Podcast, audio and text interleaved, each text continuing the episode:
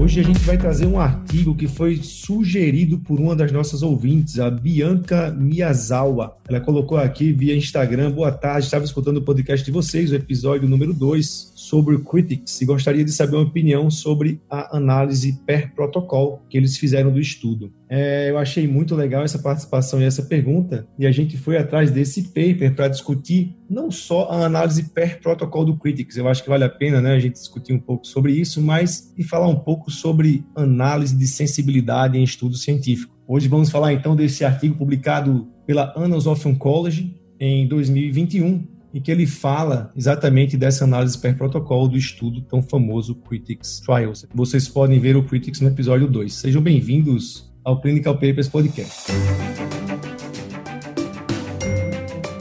Os melhores papers publicados, interpretados a fundo por um time de especialistas em oncologia. Seja muito bem-vindo a mais um episódio do Clinical Papers Podcast.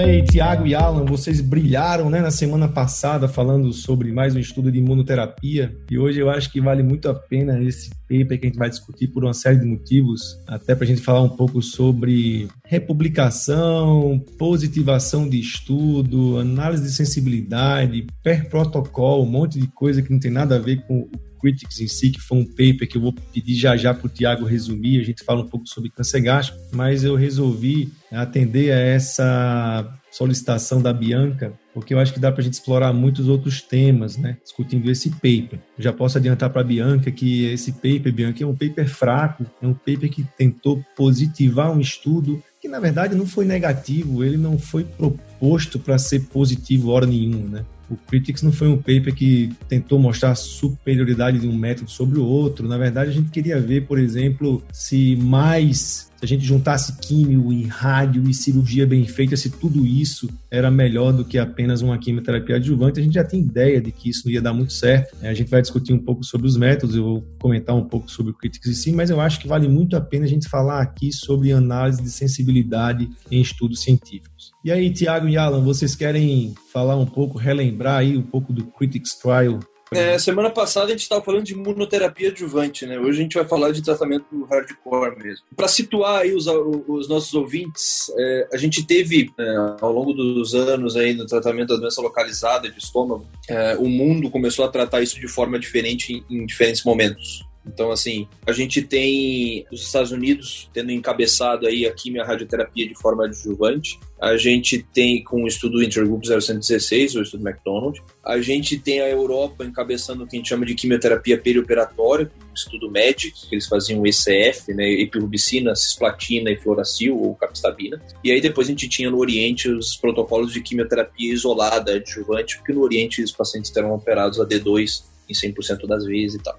Mas o que, que o, que, que o Critics foi desenhado para mostrar o que? É, eles queriam ver se a gente poderia fazer quimioterapia antes da cirurgia, como no MEDIC, ou seja, fazendo epirubicina, platina e capstabina, como no MEDIC, nos dois braços. E no, no cenário adjuvante, ou, ou, a gente compararia ou fazer a quimioterapia como a neoadjuvância ou fazer quimio-rádio, algo um pouco mais próximo do que era o estudo do McDonald. E o estudo foi, eles fizeram, uh, uh, uh, só, até para o nosso ouvinte entender o porquê que apareceu essa análise por protocolo. Pelo seguinte, eles desenharam o estudo, eles estimaram uma magnitude da diferença pra, entre esses dois braços e viram que precisavam de X doentes. E aí o estudo começa. Só que, como eu falei para vocês agora esse desenho, e aí eu vou pegar o número exato de pacientes, dos 393 pacientes que entram no braço químio, apenas 233 começa a adjuvância. E dos 395 que eram no braço químio rádio, só 245 começam adjuvância. Isso não é uma novidade. A gente já sabia que em todos os estudos de químio, químio rádio adjuvante para câncer de estômago, mais ou menos metade dos pacientes conseguiam terminar esse tratamento na fase pós-operatória. Mais ou menos uns 60% deles começa, consegue começar o tratamento da fase pós-operatória com cirurgia mórbida. Então, basicamente, e aqui os pacientes eram randomizados antes da cirurgia, antes da neoadjuvância. Então, do ponto de vista prático, e o que a gente quer comparar é o tratamento adjuvante. Os, os neoadjuvantes são iguais faz. É quimioterapia nos dois braços. O que a gente quer comparar são os dois tratamentos adjuvantes. Então, a gente desenhou um estudo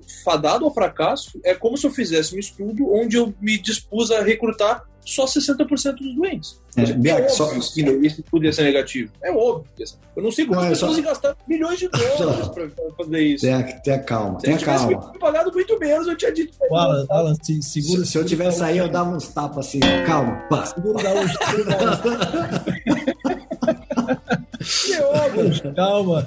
Ó, eu tenho uma visão totalmente assim. Cara, a intenção de tratamento é vida real. É muito é. fácil. Esse é o argumento. Assim. Esse é o argumento de Vou que, falar assim, não, mas, mas, mas, eles assim, falaram por que eles randomizaram no começo. O resumo, o resumo do racional é o seguinte: a gente tem como do, do estudo lá do, do McDonald, o, o, o INT 0116 foi ele o que deu maior, a maior evidência que teria benefício você fazer no cenário adjuvante algum papel da radioterapia, com quimio e rádio. Só que esse estudo, todo mundo sabe há muito tempo, foi muito criticado porque a dissecção linfonodal dele foi horrível. A gente tinha, acho que metade dos pacientes não tinha, foi dissecada D0, é. não sei, eu acho que... Era, é, 10% assim, era D2. 10%, é, 10% era apenas D2. E aí vem a questão seguinte, começaram a provar o papel da adjuvância, da quimioterapia adjuvância, depois veio os papéis da quimioterapia perioperatório, mas aí veio, ainda tem algum papel a radioterapia no cenário adjuvante, se o paciente foi adequadamente dissecado, seus linfonodos, é daí o, o, o Critics vem da dissecção linfonodal D2. O problema é que, como quase ninguém, quase ninguém é um exagero, mas como uma grande parte dos pacientes não conseguem seguir o protocolo na parte pós-operatória,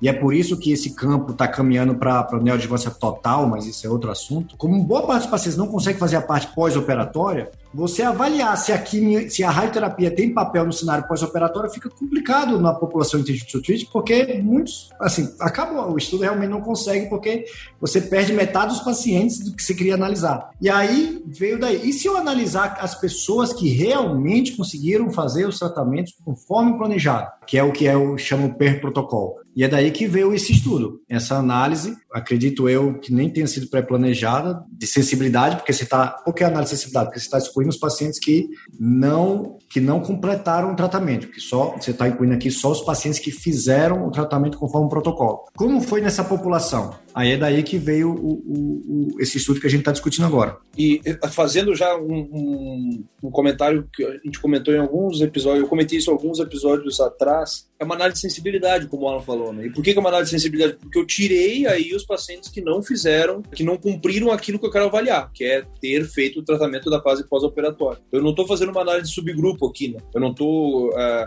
pegando, separando os pacientes em dois grupos e avaliando o desfecho nos dois grupos. Eu estou fazendo uma análise de sensibilidade. Eu estou espremendo, tirando um grupo, eu não quero saber o que aconteceu com eles, e eu quero saber só nesse grupo aqui. Isso é uma análise de sensibilidade. Ela é per protocol. É, é, esse per protocol, na verdade, significa eu vou avaliar os pacientes que de fato fizeram aquilo que estava no protocolo, ou seja, eu vou tirar da análise os pacientes que, é, que não realizaram a fase de tratamento adjuvante. Ou então a gente pode chamar isso de uma análise pós-ROC, ou seja, é uma análise que foi feita depois do estudo ter sido conduzido, não foi uma... Provavelmente não fizeram essa análise de forma pré-planejada. Pré Deixa eu falar um pouco sobre isso aí, porque isso às vezes causa uma confusão. Quando a gente faz um estudo, e vamos supor, eu fiz um estudo e comparei uma droga A versus B, e a droga B foi superior. Ela foi superior na intenção de tratamento, ou seja, os pacientes assinaram com lá o termo, entraram no estudo. Então, a partir de que ele entrou no estudo, isso conta como tratamento como um todo. Porque, por exemplo, se um paciente ele faz um, uma droga e ele infarta porque ele está usando aquela droga, isso é um desfecho que é importante. Por isso que o desfecho sobre vida global é importante, por isso que o desfecho de intenção de tratamento é importante, porque você avalia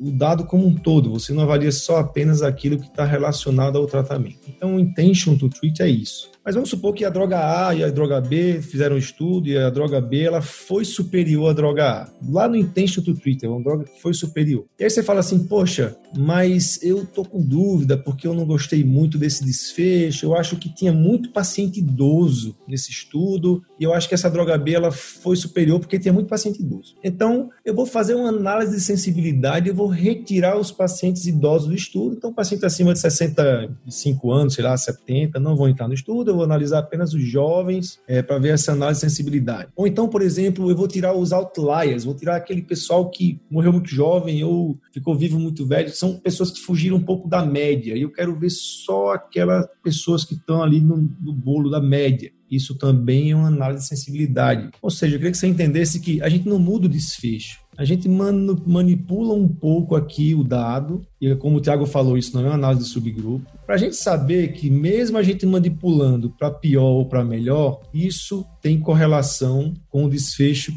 inicial do paper. Então, se o estudo foi positivo na intenção de tratamento e eu fiz uma análise de sensibilidade porque eu tirei outlier, porque eu mudei idade, porque, sei lá, eu é, fiz um per-protocolo, isso dá mais robustez ao resultado inicial do paper. O que eu não entendo desse paper é o seguinte, e essa publicação aqui, isso para mim foi apenas algo que eles queriam publicar mais ou eles queriam positivar um estudo que foi negativo, entre aspas, porque eu não achei esse estudo negativo ponto de vista prático, ele não tem nada de negativo. Ele apenas mostrou que fazer rádio. Não foi positivo. Não, não. Ele apenas mostrou que fazer algo a mais, radioterapia a mais, é, não é necessário. Né? Na prática, o que é que ele quis dizer? Pô, não precisa fazer radioterapia. Você faz a, a, a químio, a cirurgia, e faz a químio e acabou. Essa radioterapia é necessária, desde que a, ciru, a cirurgia seja, no mínimo, D1+. mais. Nesse estudo, acho que 40% era D1+. mais. Né? E eu, eu expliquei isso no Critics, tem lá um desenho no YouTube mostrando o que é, que é isso. Então, ele positivou o estudo com essa análise de sensibilidade aqui, que foi uma análise per protocolo que ele publicou um tempo depois, pós-rock não planejado. Do ponto de vista de poder,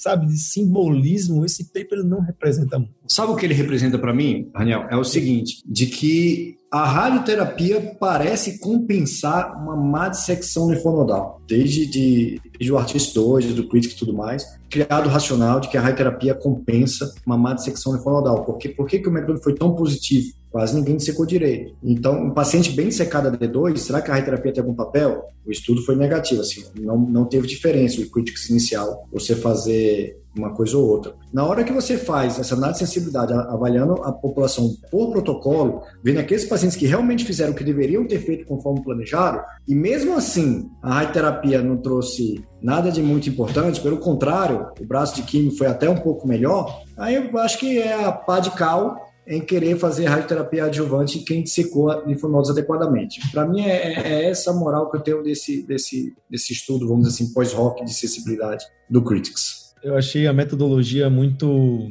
assim, muito fraca. Isso não foi planejado inicialmente. Esse, esse, essa publicação em si ele não foi... Aqui, ó, ele escreve aqui, nós ajustamos por, por todos os fatores que conhecemos, que poderiam ter a possibilidade de atrapalhar ambos os grupos. Ele coloca aqui país, sexo, né? São coisas que meu, tem nada a ver. Você vai tratar uma mulher ou um homem, isso vai ter diferença, impactar em alguma coisa. O cara morar, sei lá, no Brasil e não tem nada a ver. Eu acho que é, e, e, aí eles, se alguém que puder me ajudar aqui, Alan, eles fizeram aqui esse negócio IPW, análises, nem fui atrás disso, na verdade, é, para tentar ajustar outros é, fatores de, de, diferenciação e atrito entre os dois tratamentos. Criaram toda uma estatística, criaram toda uma, uma maquiagem aqui para falar dessa análise per protocolo. Clinical Papers Podcast a questão do número que o Alan falou, assim, a, a sobrevida global em cinco anos ela foi de 57% no braço que fez quimioterapia e foi 45% no braço que fez quimio-rádio. Então, mesmo quando a gente pega o subgrupo de só o subgrupo de pacientes que fez o tratamento pós-operatório, nessa população com, uh, com cirurgia D2, uh, as pacientes que fizeram químio foram melhor que os pacientes que fizeram quimio-rádio. Então, isso, somado ao ARTS 1, somado ao ARTS 2, como o Alan falou, isso é a, a pá de cal de que realmente para um paciente que faz uma boa linfadenectomia no câncer gástrico, ele não precisa da radioterapia, pelo menos no cenário adjuvante. A gente tem estudos avaliando o papel da radioterapia no cenário neoadjuvante, é o outro capítulo, uh, tem estudos até, eventualmente, até alguns até relativamente promissores, é, mas a gente tem que lembrar que o paciente que tem câncer de estômago, principalmente linfonodo positivo, uh, ele tem um índice de recaída sistêmica que, sistêmico que é altíssimo, né? então E é por isso que a gente acaba tendo pouco impacto de tratamento adjuvante com radioterapia. Né? E mesmo um paciente que tem uma cirurgia com uma margem positiva, que é algo que é para ser raro câncer de estômago, ainda assim esse paciente tem uma chance maior de recidivar à distância. Então, assim, é, realmente o papel ele acaba sendo muito restrito aos pacientes que fazem uma linfadenectomia subótima e aí discutível o paciente que tem uma, uma, uma margem positiva a, acionar a radioterapia no cenário adjuvante para esses doentes. É, realmente, Tiago, assim, e Alan, se a gente pegar as curvas de sobrevida, elas até são bonitas, se separam, mas, cara, não consigo ver um racional, assim, oncológico nisso, sabe? Por que quem fez radioterapia morreu? Assim, a gente tá avaliando aqui sobrevida global e até livre de doença. Por que a radioterapia piorou isso? Eu não, consigo ter um racional clínico. O que eu sei é que radioterapia em paciente que fez gastrectomia total, meu amigo, subtotal, é um. Meu, paciente não come bem, fica aquela placa lá. Não sei se isso, em sobrevida global, com certeza isso atrapalha qual é o papel da radioterapia na idade superior, numa carcinomatose peritoneal, no paciente que fez uma cirurgia adequada, entendeu? Isso não, sei lá, vocês falaram que tudo bem, bateu uma cara, assim, na minha cabeça eu já tinha batido essa, essa, pá, essa pá de cal aí desde o Critics, desde que a gente começou o podcast aqui, que foi o segundo episódio, eu nem, eu nem pensava mais em, em radioterapia, a gente começou o podcast quando, Tiago, eu nem lembro, 2018, sei lá. Já tinha velado já há muito tempo. Já, já faz dois anos que eu nem penso nisso. Já tinha Cara, velado há muito tempo. o paper com o protocolo mas, assim, é legal para a gente discutir essas coisas. Eu acho importante. Às vezes a gente fica querendo discutir que paper de última, oh, de última geração, que sai uma droga ontem e esquece do basicão, né? Que, pô, com certeza, câncer gástrico. Pelo amor de Deus, não faça rádio, faça uma D2 adequada. Se você puder fazer aquilo bem feito, faça uma cirurgia sem complicar, isso aí já é, é mais do que suficiente. É, é, curioso isso que você falou. Eu lembro de pelo menos uns três casos de doente que fez, uh, enfim, uh, quimio rádio adjuvante dos, na época dos primórdios lá do, do, do, do ICESP, quando eu estava lá e quando não tinha ainda os dados de, de químio, adjuvante isolado e tal. E esse paciente, eu lembro de pelo menos três casos de pacientes curados, cinco anos acompanhando, sem evidência de recidiva de doença, completamente caquético. Assim, um, deles indo em maca para consulta, inclusive. É, assim, é, é, o nível de evidência é bem baixo, né? O nível de evidência X lá, de que talvez a gente gere algum, algum grau aí de síndrome desabsortiva nesses doentes, alguma coisa nesse sentido, que realmente pode trazer alguma consequência, enfim, crônica nesse sentido. Mas assim, eu lembro de pelo menos, me vem à cabeça pelo menos três casos de doentes curados do câncer de estômago e com uma caquexia gravíssima, com jejunostomia, uh, onde enfim, não tinha coragem nem de dar aula. Não tem como dar alta hospitalar, institucional para um cidadão que a gente deixou desse jeito, sabe? Fiquei até com vergonha, de confesso. Embora curado, ele não estava bem, né? Então a gente devia ter um radiooncologista, a gente devia ter um radiooncologista para defender, coitado, porque a gente só tá batendo. É, mas a gente não pode falar mal daí, né? O bom, é, o bom é justamente de estar aqui entre amigos e poder falar mal. Senão a gente tem que ficar todo polido. É, não é, não é, não é falar mal, para, só para o ouvinte entender. Existe um estudo antigo.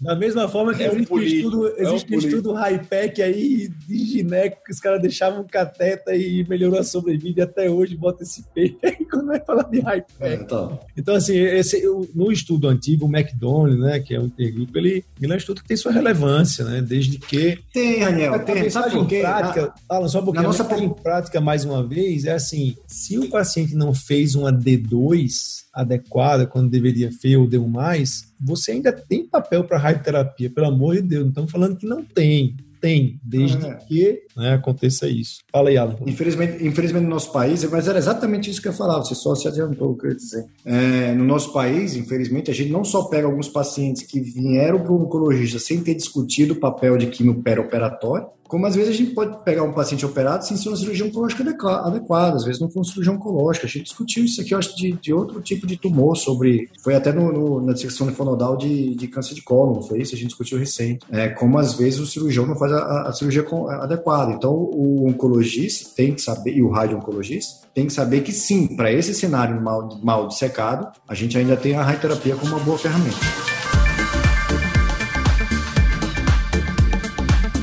queria mais uma vez é, agradecer a Bianca, né, que nos mandou essa mensagem, é muito legal é, impactar essas pessoas e, e a gente está aqui para isso. É, mais uma vez agradecer, eu acho que essa discussão, esse paper ficou muito mais na discussão prática do que no estudo em si, dos métodos. É. Mas ficou uma discussão legal, acho que vale a pena falar desse tipo de coisa. E a mensagem final eu que eu queria. Tenho, olha, é, se o paciente sobreviveu à quimioterapia neoadjuvante, à cirurgia, e, a cirurgia. e conseguiu fazer a quimio depois, ele vai muito bem obrigado sem a rádio. Acho que é uma mensagem que veio confirmar assim. Essa é a conduta. E se o paciente não fez a cirurgia adequada, o papel da rádio ainda está aí. E essa análise per protocolo, queria que vocês levassem isso para casa, né? Essas análises de sensibilidade. Você pode fazer individualmente isso, você mesmo que tem um paper que você, caramba, esse resultado é positivo mesmo. Você pode tirar os outliers ou colocar algumas situações de pior, né? É, o minimization que a gente chama. E o worst case cenário, né? Worst case cenário, existem algumas, algumas coisas que você pode fazer em relação ao paper de criar situações sem mudar o desfecho que dão uma,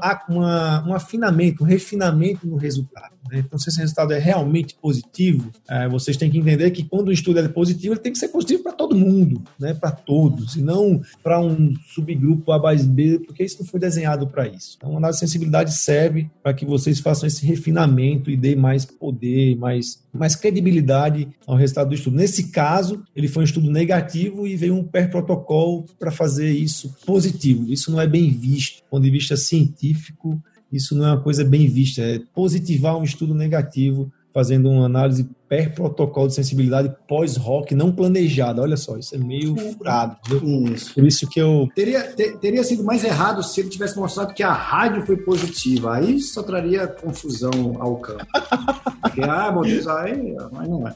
Só, só foi a pá de cal. Pá de cal. Eu queria só aproveitar a discussão. É, tipo, o, a gente está falando aqui de paciente mal operado, que fez cirurgia errada, etc. Mas assim, a gente tem que lembrar que é, estudos como o próprio Intergrupo 0116, eles foram conduzidos aí aí a partir da década de 90 nos Estados Unidos. E em países enormes, como é a nossa realidade, a maior parte desses pacientes com câncer de estômago, isso eu sempre gosto de falar, a maior parte desses pacientes são operados por um cirurgião geral, um cirurgião da comunidade. Então, assim, percam essa, essa impressão de que o cara tem câncer de estômago nos Estados Unidos e ele vai operar só no Andy Anderson, no Memória em Nova York. Não é assim que funciona. Então, isso justifica porque no cenário vida real a gente ainda vê muito linfadenectomia D1. A gente vê ainda em São Paulo muito paciente operado de linfadenectomia D1, por exemplo, como um paciente acaba sendo operando, às vezes de urgência, ou às vezes por um cirurgião geral que enfim, pegou um paciente que estava sangrando e teve que entrar daquele jeito que estava. Então, é apenas aí defendendo a classe cirúrgica como, como faço de costume. É, não, mas você tem toda a razão. Eu acho que, enfim, são coisas da vida real e a gente não tem que ficar criticando, jogando pedra. A gente tem que estar tá fazendo exatamente o que a gente está fazendo aqui.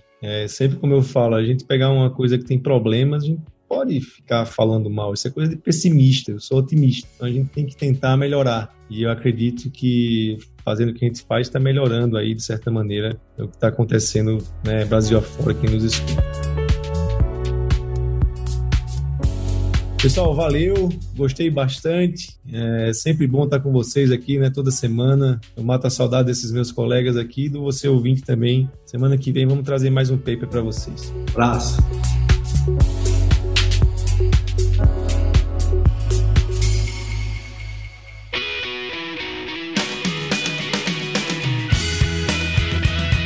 Você ouviu Clinical Papers Podcast. A medicina que você faz hoje pode não ser a de amanhã. Mantenha-se atualizado com o Clinical Papers Podcast. A gente está descendo o pau no radioterapeuta aqui. Ficou mudo. Cortou para mim. Cortou, acho que a conexão ficou ruim, tem que repetir. Ih, ele ficou mudo mesmo. Acho que algum, algum radioterapeuta hacker cortou a, a, a, e... A fala do Biak. Ui.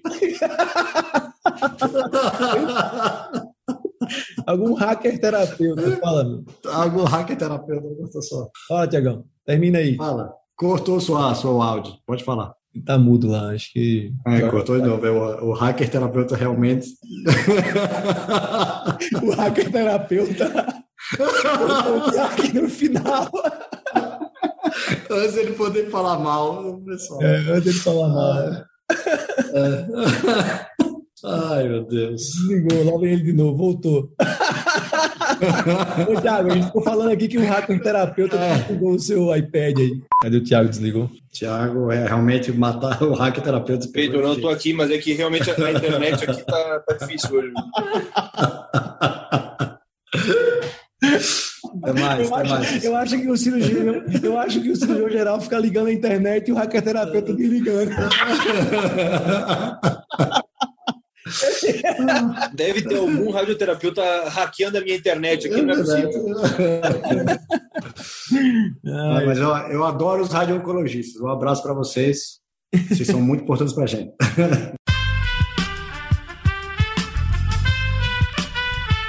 Esse podcast foi editado por Aerolitos Edição Inteligente.